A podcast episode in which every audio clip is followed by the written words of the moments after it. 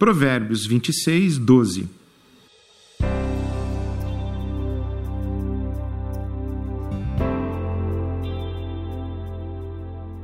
Há mais esperança para o tolo que para aquele que se considera sábio. Os tolos têm mais chances de adquirir discernimento e chegar à sabedoria. Os que pensam que são sábios, eles estão presos aos seus argumentos tolos e não conseguem nem mesmo ouvir a voz da sabedoria. Eu tenho um amigo que diz que a desilusão é uma coisa ótima.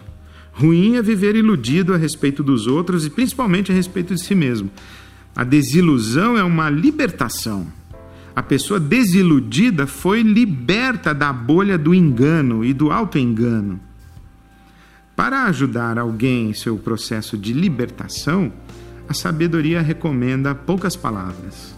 As discussões levam os tolos e os que pensam ser sábios a se recolherem em suas trincheiras, a repetirem a exaustão seus argumentos insensatos, como se quisessem convencer a si mesmos das suas próprias razões. Na maioria das vezes, uma palavra sábia no tempo certo, do jeito certo, é suficiente para furar a bolha da ilusão.